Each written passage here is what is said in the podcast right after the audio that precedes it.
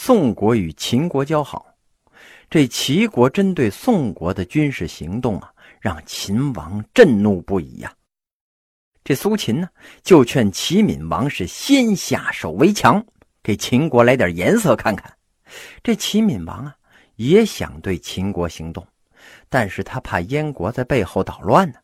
这苏秦这个时候就说呀：“哎呀，燕国国力弱小，而且一向依附于强齐呀。啊，同时齐之所以能够号令天下呀，也正是因为有了燕的支持。于是啊，这齐闵王呢，就打消了顾虑了。为了增加胜算呢，这苏秦又以齐相的身份开始游说各国，共同对付秦国。”这苏秦呢，游说了韩、赵、魏、燕四国的国君，各自出兵攻秦，然后啊，推举了赵国的相国为合纵长，但是齐国却是真正的组织者和指挥者呀。齐国名义上合纵攻秦呢，不过是为了使秦不能抽身就宋，齐好再次进攻宋国呀。所以在讨伐秦国的问题上，齐国不卖力，这韩赵魏燕自然就相互推让了。因此，这联军始终没有跟秦国发生大规模的战争。尽管没有军事上的损失啊，但是齐国劳师袭远，也是有很大的消耗啊。这一次啊，五国合纵攻秦，表面上看行动一致。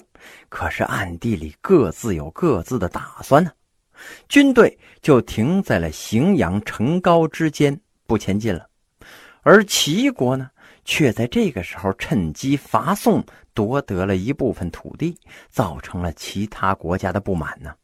这苏秦破坏了秦齐两国关系的目的，哎，也就达到了。这齐国在攻秦的同时啊，展开了对宋的第二次进攻。这样一来呀，就让其他四国联军陷入了进退维谷的境地，既无法合力攻秦，又不能马上撤兵回国呀。本来苏秦此次南下呀，明面上是合纵攻秦，暗中呢却积极的为燕国联系反齐同盟军。他一看呢，嘿，各国离心离德了。哎，就暗中劝当时在魏国的孟尝君：“哎呀，当年你在齐国的时候，为齐国立下了盖世之功啊！可是你不但不得到重用，而且呢，还背井离乡。齐国今天又弃信义于不顾，玩弄联军各国。燕军有攻齐之意。”赵国也早对其怀恨在心，如果联合起来一同进攻齐国，从而扩大魏国的实力，这样齐国和先生也必定会名动天下呀！这孟尝君一听啊，嗯，很有道理，就答应游说魏国进攻自己的祖国。之后呢，苏秦又回到了齐国，劝说这齐闵王啊，跟秦国讲和。理由是魏赵两国呀，距离秦国很近，而齐国呢，却跟秦国不挨着呀。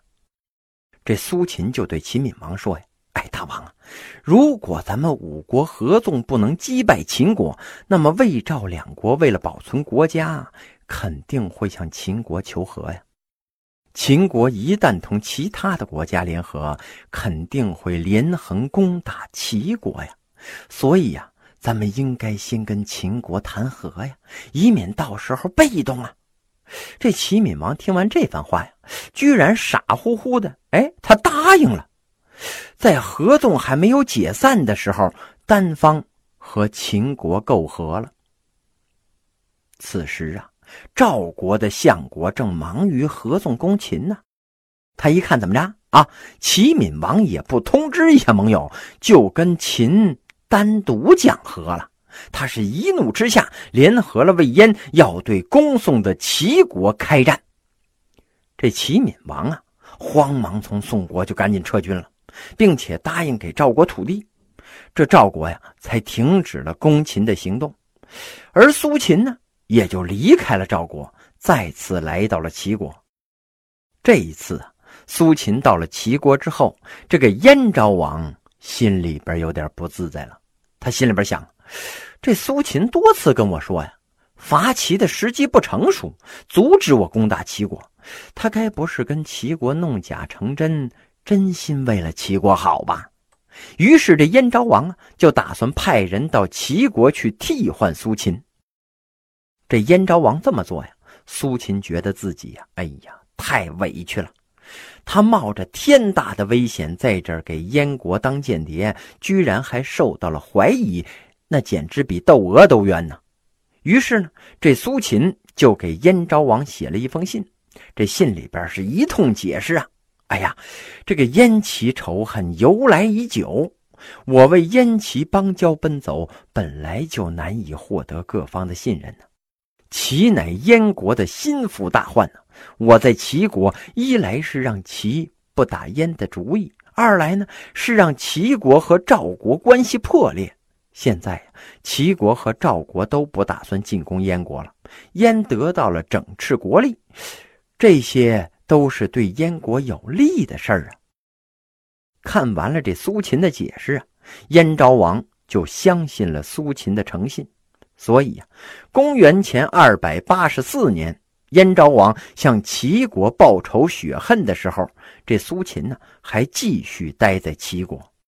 他一方面蒙蔽着齐闵王，整天说燕国是齐国的忠心马仔；哎，另一方面呢，又给燕昭王通风报信。所以啊，当五国伐齐联军组成之后，燕国大将乐毅任总指挥。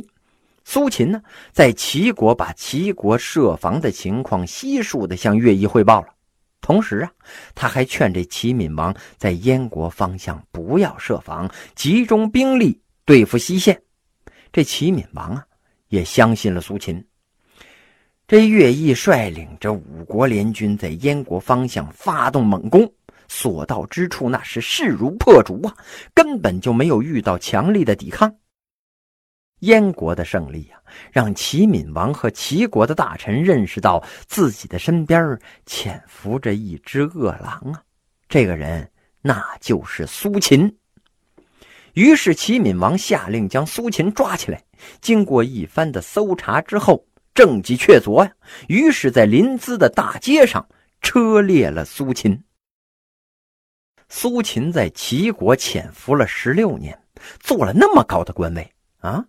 在世界间谍史上，这样的人那也很少见呢。苏秦没有看到齐国战败，但是却付出了自己的一切呀。而当时呢，苏秦以说话不老实、没信义而被天下耻笑。但是谁知道啊，他其实是为了燕国的事业忠心了十六载呀。最后呢，哎，却身死为天下而笑。可见呢，人性是复杂的呀。这苏秦到底是无信小人，还是忠义之士，只能任人评说了。而当时那个时代啊，两种人最容易出人头地，哪两种啊？一种是能征惯战的武将，比如说乐毅吧；还有一种呢，就是逞口舌之力的谋臣说客，比如苏秦、张翼、公孙衍。大间谍苏秦死了之后啊，这燕齐两国的邻居赵国也出了一位名扬千载的高人呢。那么这位高人是谁呢？哎，咱们下回接着说。